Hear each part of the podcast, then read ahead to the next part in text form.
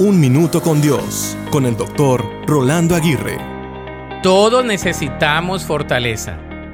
En cada fase de nuestra vida podemos experimentar la fortaleza de Dios. Es más, hasta las tragedias pueden ser utilizadas como una fuente de fortaleza. Dios puede cambiar el significado de nuestras tragedias en grandes victorias. Él puede hacer lo que nosotros nunca podríamos hacer. La palabra fortaleza proviene de la raíz fuerza y la fuerza proviene de alguna fuente de poder. La pregunta que nos podemos hacer es, ¿de dónde proviene tu fuente de fortaleza? ¿De dónde proviene tu poder? Como creyentes, tendemos rápidamente a decir que proviene de Dios, pero no es así.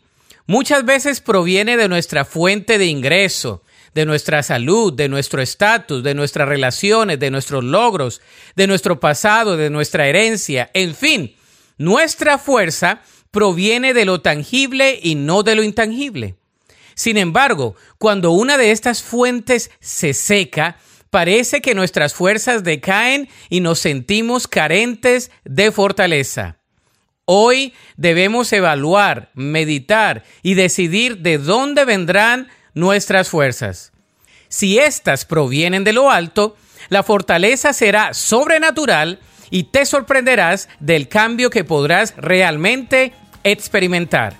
La Biblia dice en Isaías 40:29, él da poder a los indefensos y fortaleza a los débiles. Para escuchar episodios anteriores, visita unminutocondios.org.